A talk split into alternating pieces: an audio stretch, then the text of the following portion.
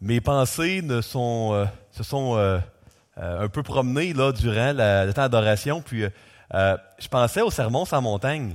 Vous savez, ça a été long le sermon sans montagne. Matthieu chapitre 5, Ma- chapitre 6, chapitre 7, dans la région montagneuse de Galilée.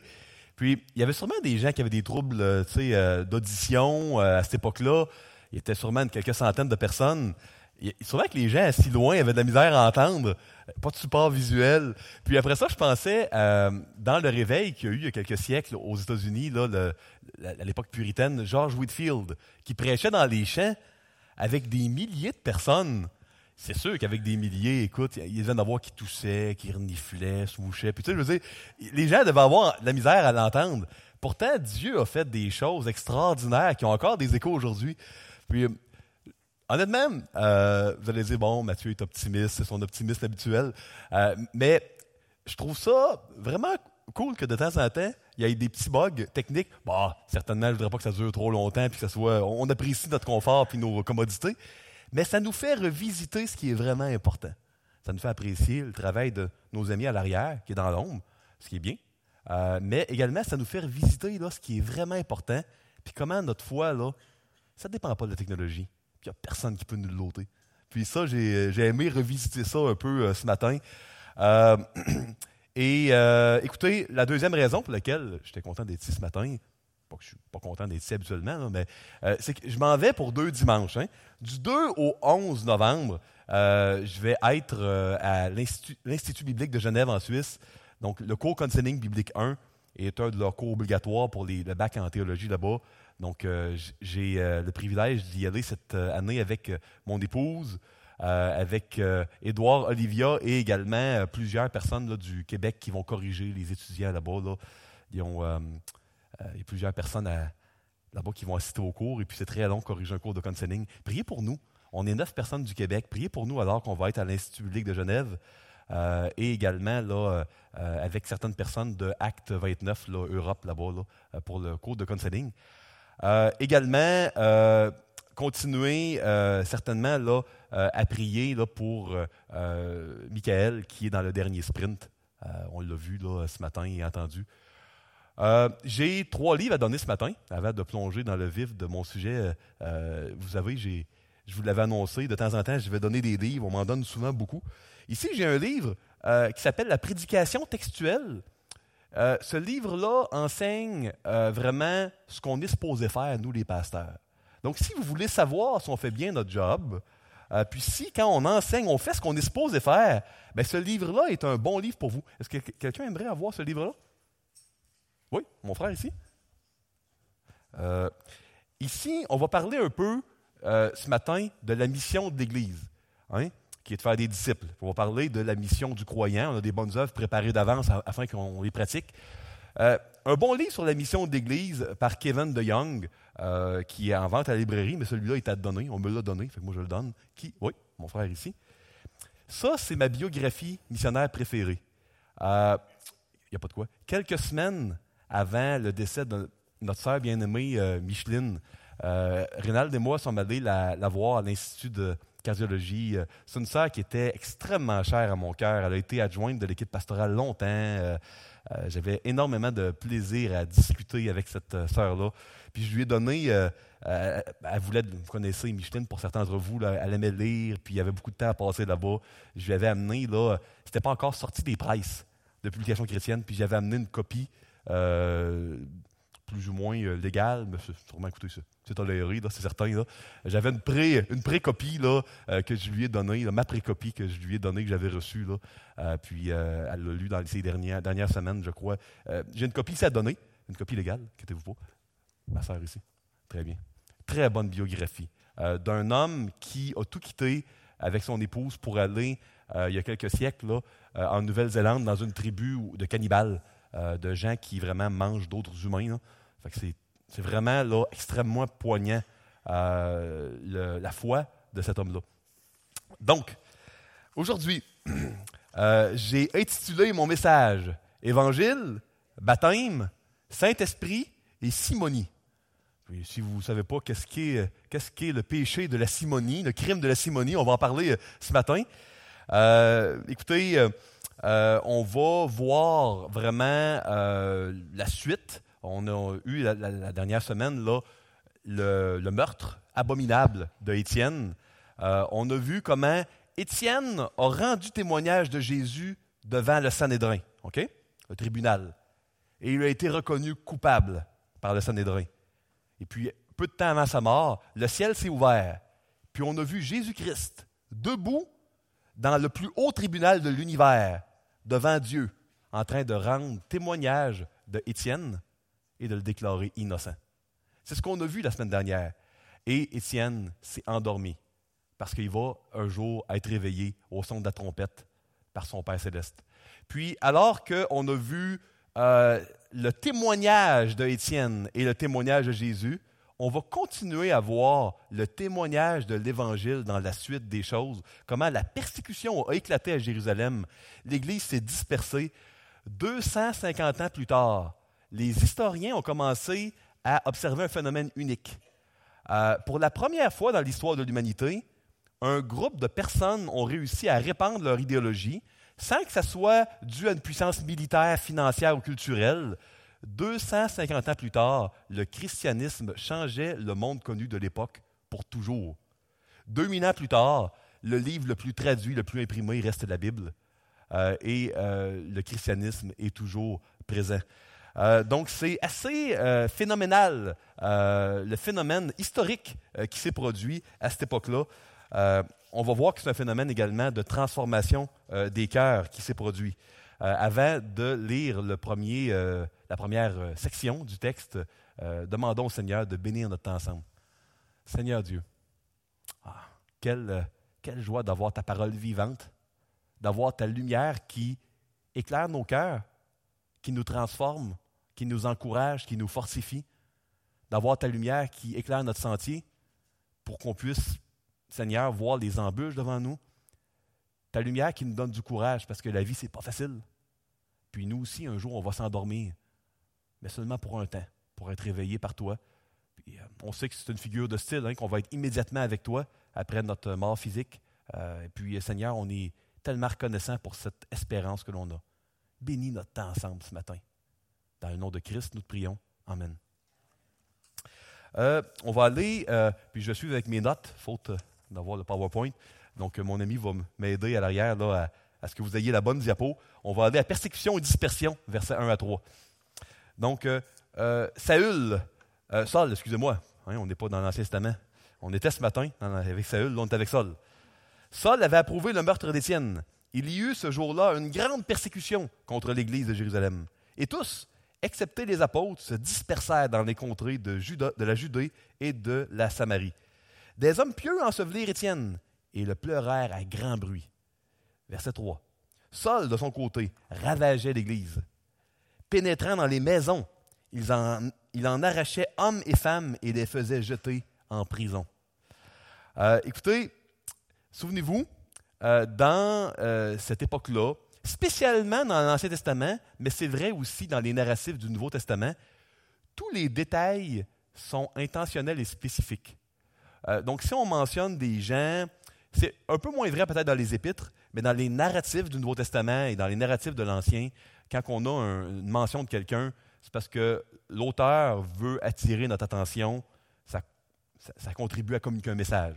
On sait très bien pourquoi euh, Luc euh, vraiment met le focus sur Saul, Saul, euh, appelé également Paul, qui était un jeune homme d'une famille riche, vraiment là, de Tarse, un jeune homme qui avait été amené vers l'âge de 7 ans à Jérusalem pour être instruit au pied de Gamaliel, qui était le plus grand professeur, le plus grand rabbin de cette époque-là, euh, le petit-fils vraiment de Hillel, qui était vraiment lui aussi là, euh, un des pères là, du judaïsme.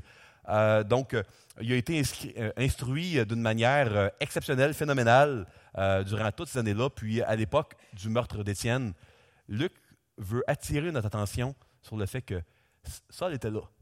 Puis, il était en approbation complète du meurtre illégal de Étienne. Euh, quand Étienne a rendu témoignage de Jésus et qu'il a été condamné et tué, Saul était pour ça. Et puis, moi, je n'arrête pas d'être émerveillé devant notre Dieu qui est le Dieu de l'inattendu. Un Dieu qui se plaît à prendre le meurtrier, là, endoctriné, là, zélé là, contre le christianisme, qui allait dans les maisons. C'est pas juste que ça, s'il y avait des, des, gens qui enseignaient la foi chrétienne sur la place publique, ben là, il, il allait et il n'était pas content. Non, non, il allait dans les maisons, il en arrachait, il ravageait. Et puis c'est cet homme-là que Dieu a utilisé pour écrire plus de la moitié du Nouveau Testament, pour être probablement le plus grand missionnaire euh, de tous les temps. Euh, donc c'est une question de transformation de cœur. La Bible nous montre des hommes qui ont été complètement transformés par Jésus-Christ. Dieu se plaît à prendre le pire meurtrier pour en faire le plus grand missionnaire. Il veut faire cela avec nous.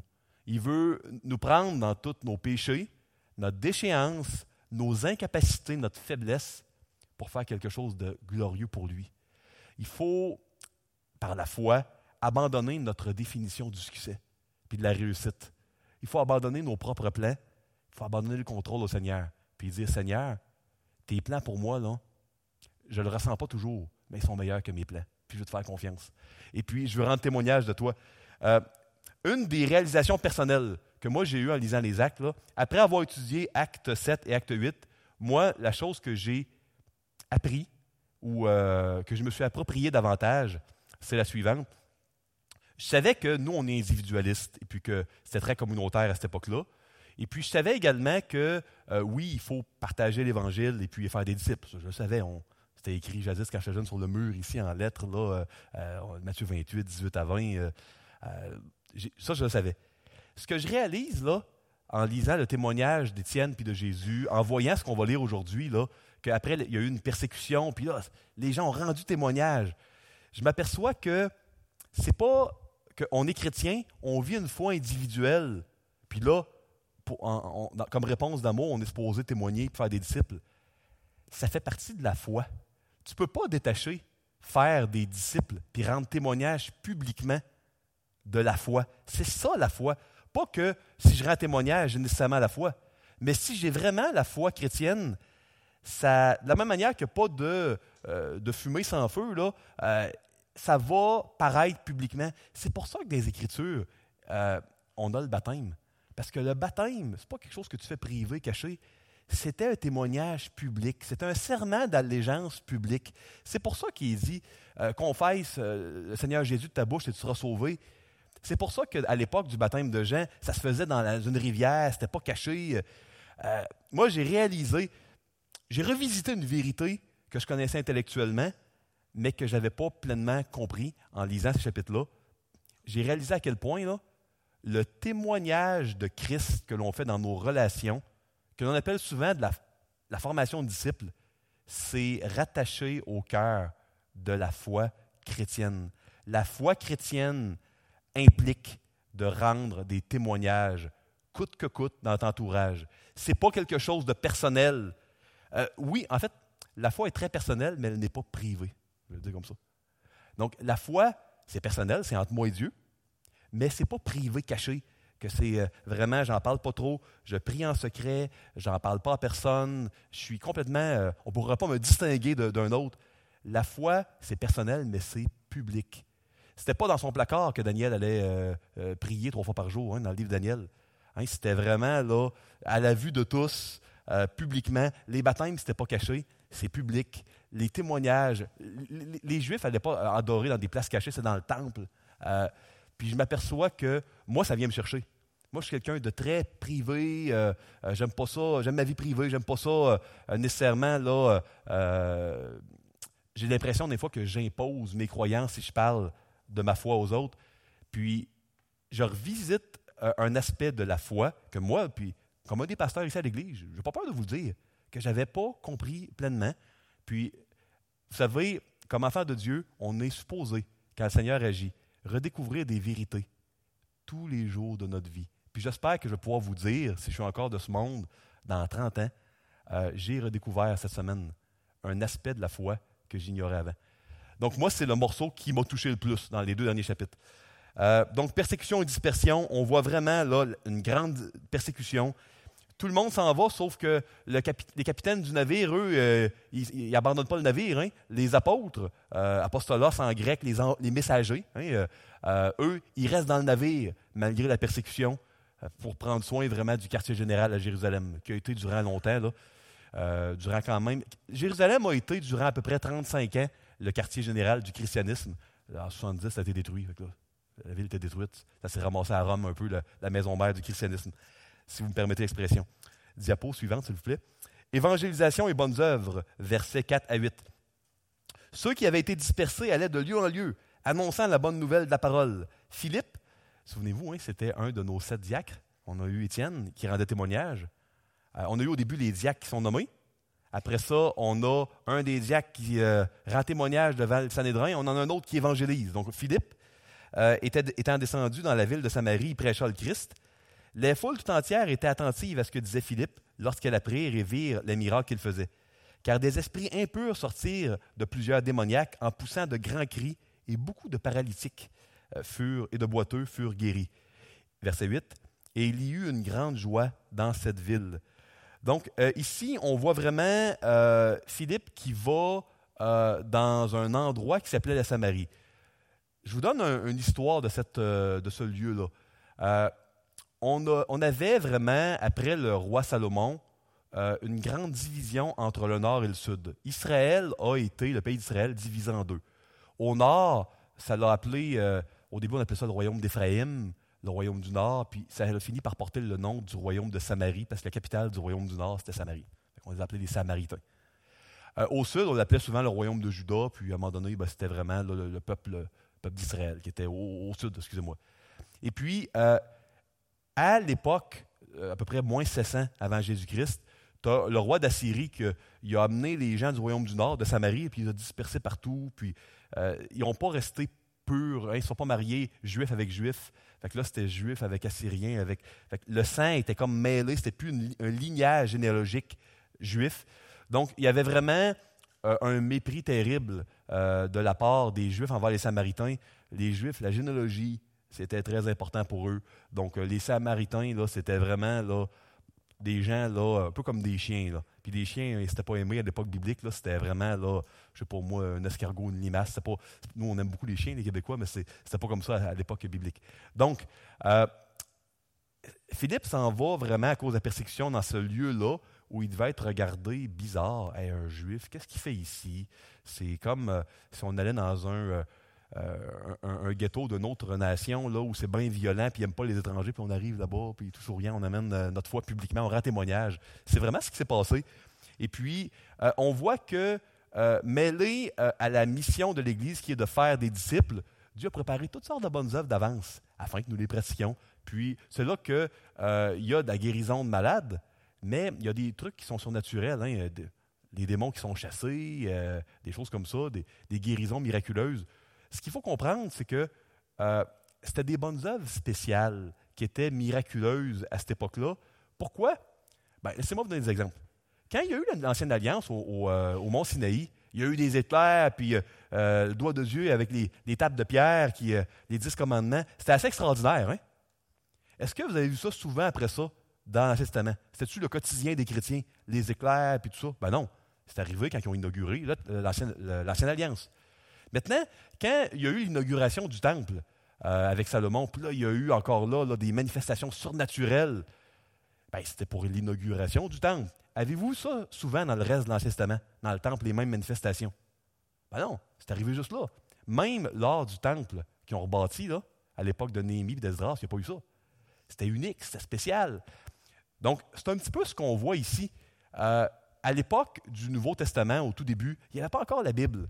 Donc, il y avait des miracles puis des manifestations miraculeuses pour attester de l'authenticité de la nouvelle alliance qui était inaugurée. Comme quand le temple de Salomon était inauguré ou l'ancienne alliance.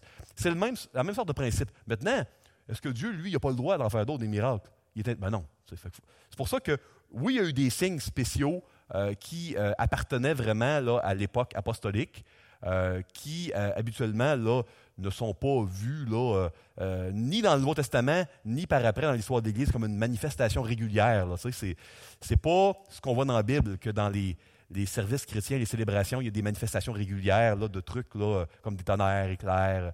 Euh, maintenant, Dieu, il fait ce qu'il veut. Il ne pas le mettre dans une boîte. Il ne faut pas, faut pas dire, ah ben Dieu ne peut plus.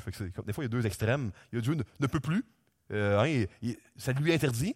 Et puis, il y a, ah ben c'est le, vraiment le day-to-day, hein, c'est le journalier. Ben non, euh, ça, c'est pas biblique, c'est pas le journalier. On a vu ça à des moments précis dans l'histoire de l'Ancien Testament et du Nouveau Testament, mais en même temps, qui euh, sommes-nous pour mettre Dieu dans une boîte? Il peut faire ce qu'il veut, quand il veut, et il le fera de toute manière, qu'on lui permette ou non. Donc, euh, on voit donc les bonnes œuvres préparées d'avance que Philippe fait, mais avec la, saveur miraculeuse qui était là à l'époque apostolique pour attester de l'authenticité vraiment de la vérité. puis nous, comment on applique ça? On doit être alerte, nous aussi. Euh, peut-être qu'on ne fera pas descendre le tonnerre, puis euh, on ne fera pas euh, des guérisons miraculeuses, là, mais on doit être alerte comme croyant individuellement, vraiment de voir c'est quoi les bonnes œuvres que Dieu a préparées d'avance pour qu'on les pratique, puis qu'on fasse du bien à nos frères, nos sœurs, mais aux gens également qui sont pas croyants, qui ne sont pas des chrétiens, qui ne sont pas membres de, de l'Église. on doit aimer tous les êtres humains comme Dieu les aime tous à cause qu'ils sont porteurs, porteuses de l'image de Dieu en eux. Euh, maintenant, euh, c'est pas euh, la mission de l'Église, c'est de faire des disciples. vous allez voir des individus dans le Nouveau Testament faire des, bonnes œuvres préparées d'avance, mais vous ne verrez pas dans les célébrations des célébrations de, guérison ou de, qui font sortir les démoniaques. il, y a les bonnes œuvres préparées pour le disciple individuel, et puis il y a la mission de l'Église. Puis dans le livre de De Young que j'ai présenté et qui est en vente à la librairie, je trouve qu'il y a une belle distinction là, entre les deux. Allons au euh, verset 9 à 13, s'il vous plaît, la conversion de Simon le magicien. Euh, il y avait auparavant dans la ville un homme nommé Simon qui, se donnant pour un personnage important, exerçait la magie et provoquait l'étonnement du peuple de la Samarie. Tous, depuis le plus petit jusqu'au plus grand, euh, l'écoutaient attentivement et disaient Celui-ci est la puissance de Dieu, celle qui s'appelle la grande, en grec la méga, c'est vraiment le mot utilisé. Ils l'écoutaient attentivement parce qu'il les avait longtemps étonnés par ses actes de magie. Écoutez, l'occultisme, ça existe. Hein? Ça existe vraiment. les démons, le, monde occulte, la Bible enseigne. Puis lui, il touchait à ça. Puis il savait des forces occultes pour euh, impressionner les gens. 12. Mais quand il eurent cru à Philippe, qui leur annonçait la bonne nouvelle du royaume de Dieu et du nom de Jésus-Christ, hommes et femmes se firent baptiser. Témoignage public hein, qu'on est chrétien. 13. Simon lui-même crut. Et après avoir été baptisé, il ne quittait plus Philippe il voyait avec étonnement les miracles et les grands prodiges qui s'opéraient. Donc, on voit une personne qui pratiquait la magie, l'occultisme, euh, puis qui fait une profession de foi chrétienne, qui euh, dit Moi, je suis chrétien, maintenant je crois. Euh, et puis, on voit également là, les baptêmes des gens de la Samarie. puis, moi, à ce point-ci, j'aimerais vous parler de baptême. On va en parler beaucoup dans les versets suivants, le prochain message sur Actes. Euh, on va parler quasiment du baptême tout le long du prochain message parce que ça va être le baptême de Philippe euh, quand Philippe baptise l'Éthiopien, euh, l'eunuque au service de la reine Candace. je vais quand même introduire le sujet aujourd'hui. Donc, j'aimerais vous faire un court résumé, puis on va approfondir davantage lors du prochain message qu'est-ce que le baptême. Donc, si on peut tourner ici, qu'est-ce que le baptême? un, je, je, vais vous donner trois points sur le baptême aujourd'hui. Un, c'est le signe public euh, qui amène quelqu'un à rentrer dans l'Église. Euh, pourquoi, euh, comme signe public, c'est rentrer dans l'eau et en sortir? Pourquoi, pourquoi ils ont arrêté la circoncision? C'était la circoncision qui était le signe du peuple de Dieu dans l'Ancienne Alliance? Pourquoi ils ont changé ça? Pourquoi c'est rentrer dans l'eau puis en sortir? Écoutez, ce qu'on comprend mal, c'est que l'eau, ça avait une symbolique très spéciale à cette époque-là dans l'Ancien Monde l'eau avait vraiment une saveur de jugement. Euh, laissez-moi vous donner quelques exemples. Euh, les eaux amères dans Nombre chapitre 5. Dans Nombre chapitre 5, il y avait de quoi d'assez spécial. Si dans un couple, par exemple, euh, le monsieur il soupçonnait que son épouse avait été adultère, puis elle disait non, non, non, ben, il allait voir le souverain sacrificateur. Le souverain sacrificateur lui donnait à boire des eaux qui s'appelaient les eaux amères si elle avait, si elle mentait, les eaux là, la desséchaient, puis euh, c'était comme une malédiction, c'est comme du poison. Mais si elle ne mentait pas, il n'y arrivait absolument rien. C'est assez surnaturel. Euh, il y avait toutes sortes de choses euh, vraiment là, surnaturelles dans le fonctionnement de l'Ancienne Alliance. puis, ici, voyez-vous, les eaux avaient une saveur de jugement. OK? Si tu mentais, il t'arrivait une malédiction. Sinon, quand tu prenais l'eau, il t'arrivait rien. Euh, dans les peuples aux alentours, tu avais le code d'Amourabi. Dans le code d'Amourabi, qui est un des grands codes de loi là, de, en Mésopotamie, dans l'Ancien Monde, euh, si tu soupçonnais quelqu'un d'avoir fait quelque chose de mal, encore là, cette fois-ci, la femme était soupçonnée d'adultère. Ça, c'était un peu moins surnaturel. Il a acheté dans la rivière. Puis si elle survivait, Amourabi disait que c'est parce qu'elle était innocente. Sinon, euh, c'était noyé, ben, il était coupable. Bon, j'aime mieux les eaux amères de nombre 5. Là, c'est un peu un petit peu pensée magique euh, comme code, mais c'est dans le grand code euh, du roi, Amourabi. Le déluge, assez spécial. Hein? Le déluge, c'est un jugement. Hein? Les eaux d'en haut, d'en bas, ça a tué tout le monde, sauf les huit personnes dans l'arche puis les animaux. Puis dans 1 Pierre 3, là, euh, diapo 1 Pierre 3, ça dit vraiment là, qui autrefois avait été incrédule, hein, le déluge, lorsque la patience de Dieu se prolongeait au jour de Noé, pendant la construction de l'arche, dans laquelle un petit nombre de personnes, c'est-à-dire huit, furent sauvées à travers l'eau. Écoutez bien, cette eau était une figure du baptême, qui n'est pas la purification des souillures du corps, mais l'engagement d'une bonne conscience envers Dieu, et qui maintenant vous sauve, vous aussi, par la résurrection de Jésus-Christ. Hein? Le déluge que tue tout le monde, une figure du baptême. Qu'est-ce que Pierre veut dire? C'est quoi le rapport? Je pensais que le baptême, c'était la mort de Jésus, résurrection. Saveur de jugement. Quand tu te fais baptiser puis tu rentres dans l'eau, c'est comme si tu prenais les eaux amères ou euh, que euh, c'est comme un peu comme le déluge. C'est euh, un serment d'allégeance que tu fais à ton Seigneur en disant Moi, je rentre dans la nouvelle alliance. mon Seigneur, c'est Jésus-Christ, j'ai donné ma vie. et puis, je, je, suis prêt à rentrer dans l'eau du baptême pour en sortir. La symbolique à cette époque-là, pour les gens là, à l'extérieur de l'Église, c'est si je mens, c'est pas vrai, j'attire un jugement euh, sur moi. Mais si c'est vrai, puis si vraiment, là, euh, j'ai mis ma foi en Jésus, même si je pêche, le jugement, je l'attire sur Jésus-Christ, qui lui va porter, tous mes péchés à la croix. Vous comprenez? Fait que si tu n'avais pas la foi, tes péchés, c'est un jugement contre toi. Si tu avais la foi, tes péchés, ben, c'est un jugement contre Jésus. Il y a une saveur vraiment de jugement dans le baptême. C'était pas. Euh, il y, a de quoi au niveau de l'eau qu'on a perdu dans notre culture québécoise, mais c'est intéressant de revisiter pour bien comprendre le baptême. Fait que les Samaritains qui rentraient dans l'eau, qui se faisaient baptiser là, publiquement, mettez-vous dans leur peau. Il y a une persécution.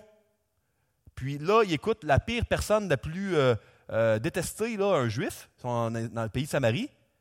Fait écoutent vraiment quelqu'un qui n'est pas aimé vers une, nouvelle religion qui est considérée comme une secte, puis il y a de la persécution on vient d'appider quelqu'un, un membre de la religion, puis là, publiquement, tu rentres dans l'eau, puis en plus, l'eau, il y a une genre de saveur de jugement contre toi si tu n'as pas vraiment la foi. C'était quelque chose, là. C'était très public, c'était très engagement, engageant, un baptême.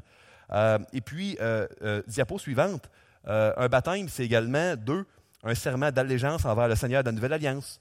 Quand on se fait baptiser, on dit, moi, je rentre dans l'Église. Je suis... Normalement, il ne devrait pas avoir un grand délai entre la conversion et un baptême.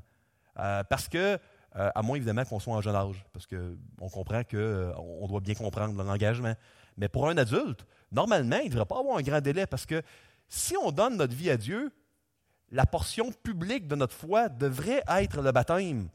Et puis par la suite, ben, euh, il devrait y avoir, comme le baptême, c'est le signe que tu rentres dans l'Église. Tu rentres dans l'Église, tu es un chrétien. Il devrait y avoir l'entrée dans le, membership de l'Église qui se fait rapidement il n'y en avait pas du membership officiel euh, dans l'époque du Nouveau Testament. Pas besoin. Quand il y a une persécution, puis tout est tellement public, communautaire, tu sais très bien qui est membre de l'Église et qui ne l'est pas. Dans une société individualiste comme la nôtre, où tout est euh, comme euh, ce qui devrait être public et témoignage, plus un témoignage parce que c'est secret, c'est caché, là, un membership devient une des manières d'exprimer cet aspect témoignage public qui était au centre de la foi chrétienne à l'époque du Nouveau Testament. Troisième diapo, c'est un symbole qui rappelle l'Évangile. 3, euh, euh, Romains 6, 3 à 4. Ignorez-vous que nous tous qui avons été baptisés en Jésus-Christ, c'est en sa mort que nous avons été baptisés.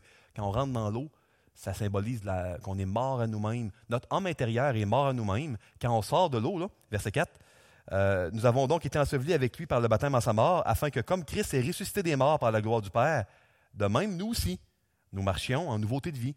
Donc, notre homme intérieur en nous est ressuscité avec Christ. Ça, c'est fait, c'est fini. Il est aussi ressuscité qu'il ne le sera jamais. Pas pleinement sanctifié, mais pleinement ressuscité. Puis au dernier jour, 1 Corinthiens 15, le corps glorifié, on va avoir un, nouveau corps.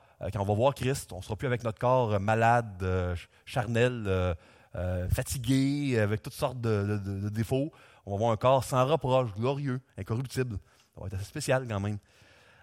donc, ceux qui, parmi vous, n'aimez pas votre corps, avez des complexes, vous dites ah, moi, j'aime pas, je sais pas, mon oreille, mes yeux, mon nez, peu importe, mon menton. Ben, écoutez, euh, oui, il faut apprendre à s'accepter pour être, content. Oui, tu es une créature merveilleuse, mais le meilleur reste à venir. Vous allez avoir un corps parfait, nez parfait, les yeux parfaits, oreilles parfaites. Parce que c'est pas, on ne sera pas des esprits qui vont flotter. Hein?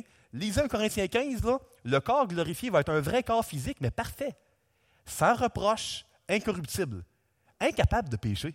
même si on voulait, on ne pourra plus pécher. Incroyable, hein? mais vrai. Puis ça s'en vient. Christ, c'est euh, vraiment euh, le meilleur. Puis euh, on, expérimente une partie de notre foi chrétienne, mais le meilleur reste à venir, puis il faut rester des nôtres, les amis, il faut persévérer jusqu'à la fin. Allons maintenant, versets 14 à 17, s'il vous plaît. le baptême des Samaritains. Bon, je vous ai parlé, il y a trois étapes importantes dans le livre des Actes. Est-ce que vous voyez le tableau, là, président Malgré? Je vais lire le passage, puis on va aller un tableau après. 14. Les apôtres qui étaient à Jérusalem, ayant appris que la Samarie avait reçu la parole de Dieu, il envoya Pierre et Jean. Hein? Parce que là, c'est plus juste les Juifs. Là. Il y a des Samaritains qui, sont, qui se font baptiser. C'était pas supposé être juste des Juifs. On va envoyer deux, apôtres. Ceux-ci, 15, arrivés chez les Samaritains, prièrent pour eux afin qu'ils reçussent le Saint-Esprit. Car ils n'étaient pas encore descendus sur aucun d'eux. Il avait seulement été baptisé au nom du Seigneur Jésus. Alors Pierre et Jean leur imposèrent les mains et ils reçurent le Saint-Esprit. Puis là, la grande question ici, c'est ça n'est pas supposé recevoir le Saint-Esprit à conversion? Comment ça que là, tu te fais baptiser, puis là, des gens arrivent, ils mettent les mains, tu reçois le Saint-Esprit. Tu qu'on reçoit le Saint-Esprit après? Comment ça marche? C'est comme le temple avec les éclairs puis tout ça, c'est euh, le Mont Sinaï, c'est un événement spécial. Allez à la diapo suivante où il y a un tableau. Euh, ça avait été annoncé à l'avance qu'il y aurait trois étapes à la Nouvelle Alliance. Étape 1, les Juifs rentrent dans la Nouvelle Alliance. Étape 2, le royaume du Nord. Dieu, là, ne l'avait pas oublié. Le royaume du Nord, détruit, mêlé, ils ne peuvent plus retracer leur lignage généalogique. Dieu n'était pas dépassé par ça. On a un Dieu qui n'est jamais dépassé. Il n'y a rien que Dieu ne peut pas réparer dans vos vies, mes frères et mes sœurs, dans la mienne. Puis le, sang mêlé, là, le lignage généalogique qui était perdu, là, Dieu pouvait réparer ça. Il avait annoncé dans Jérémie 31, des centaines d'années à l'avance, qu'un jour, là, ben, il ferait une nouvelle alliance avec le royaume du Nord. Puis cette fois-là, ce serait plus écrit sur des pierres, elle serait écrit dans leur cœur. Puis ça, dans Acte 8, on voit l'accomplissement de cette euh, prophétie-là de Jérémie 31. Donc, au tableau, vous devriez voir, ceux qui veulent le PowerPoint, vous enverrez un petit euh, courriel à, Lise. Allez voir Lise, elle vous donnera le PowerPoint, il n'y a pas de problème, parce que je suis conscient que vous ne le voyez peut-être pas. Donc, première étape, euh, les Juifs, acte 2, se convertissent. Deuxième étape, les Samaritains, le royaume du Nord, Dieu ne l'a pas oublié. Ils réparent, ils rentrent dans le peuple de Dieu. La troisième étape finale, acte 10, on n'est pas encore rendu là. Les non-juifs, non-samaritains, ils n'ont même pas de sang, c'est pas juste qu'ils sont mêlés, il n'y en a pas de sang juif, ils rentrent dans le peuple de Dieu. Accomplissement de la promesse faite à Abraham quand l'Éternel lui avait dit que toutes les nations de la terre seraient bénies par ta postérité. Toutes. Pas juste les Juifs, pas juste les Samaritains, tout le monde. Puis on va voir ça dans Acte 10. Et les mêmes manifestations qu'on a vues dans Acte 2, surnaturelles, qu'on a vues dans Acte 8, ben, on va les revoir pour une autre fois dans Acte 10, à la troisième étape. Fait que c'est pas une pratique normative de la vie normale d'une Église. C'est comme l'inauguration du temple ou les dix commandements. C'est des signes spéciaux parce qu'il y a des étapes spéciales à l'Alliance. Est-ce que vous me suivez? Ça va? Écoute, il y a quelques-uns qui suivent, c'est bien. Parfait ça. Euh, on va aller maintenant, euh, le temps passe, on va aller au, euh, au diapo suivante, verset 18 à 25. Lorsque Simon vit que le Saint-Esprit était donné par l'imposition des mains des apôtres, il leur offrit de l'argent. Oups. 19. Euh, en disant Accordez-moi aussi ce pouvoir, afin que euh, celui à qui j'imposerai les mains reçoive le Saint-Esprit. Mais Pierre lui dit Que ton argent périsse avec toi, puisque tu as cru que le don de Dieu s'acquérait à prix d'argent. Il n'y a pour toi ni part ni lot dans cette affaire, car ton cœur n'est pas droit devant Dieu. 22. Repends-toi donc de ta méchanceté et prie le Seigneur pour que la pensée de ton cœur te soit pardonnée, s'il est possible. Car je vois que tu es dans un fiel amer et dans les liens de l'iniquité. Simon répondit, Priez vous-même le Seigneur pour moi, afin qu'il ne m'arrive rien de ce que vous avez dit. Après avoir rendu témoignage à la parole du Seigneur et après l'avoir prêché, Pierre et Jean retournèrent à Jérusalem en annonçant la bonne nouvelle dans plusieurs villages des Samaritains. Bon, excusez-moi, je ne veux pas être grossier, mais avez-vous déjà entendu le juron québécois euh, Simonac? Oui, hein? Saviez-vous que ça vient de ce verset-là? Ça vient de là, hein? Parce que le juron euh, québécois, j'en nommerai une deuxième fois, je t'en enregistré en plus, je l'ai nommé une fois, euh, vient du crime de la simonie en raison de Simon le magicien qui voulait acheter et faire du commerce avec le don de l'esprit. Ça vient de là. Puis nous, on en voit vraiment l'origine. Donc, quand même assez spécial. Hein? On redécouvre là peut-être l'origine d'un juron. Intéressant. Pas très utile, mais intéressant. Peut-être une occasion de partager l'Évangile, de rendre témoignage de Jésus. La prochaine fois que quelqu'un va vous dire ça, vous allez Hey, sais-tu d'où ça vient, ce que tu viens de dire? Mais bon. Euh, écoutez, euh, Simon le magicien, euh, lui, là, quand il a vu tout ça, c'est un homme qui aimait avoir le pouvoir. Il touchait au monde occulte, il avait l'attention de tout le monde, il était respecté, il avait du prestige. Il s'est dit Hey, tout le monde s'est converti, le vent a changé de bord. Si c'est plus le royaume des ténèbres qui marche, peut-être que moi, je peux.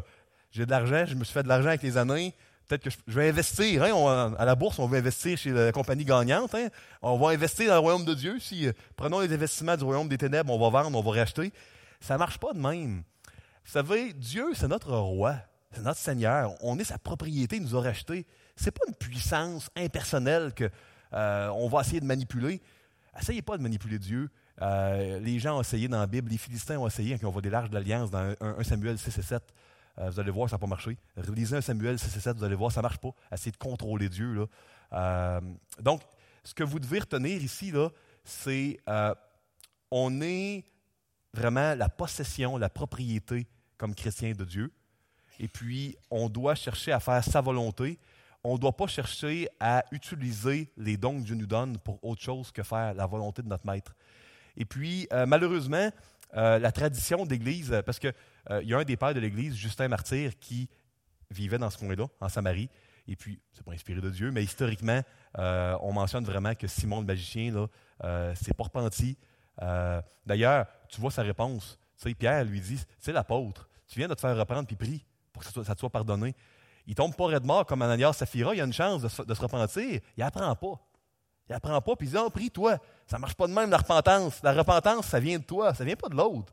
Il n'a pas compris. Pour lui, c'est comme une puissance. Fait que, ah, ben, garde, ils ont l'air d'être bien puissants, fait que, euh, ça va aller mieux. Non, non, c'est Jésus-Christ l'intermédiaire, c'est pas les apôtres. Vous comprenez? Donc, euh, il a appris à ses dépens.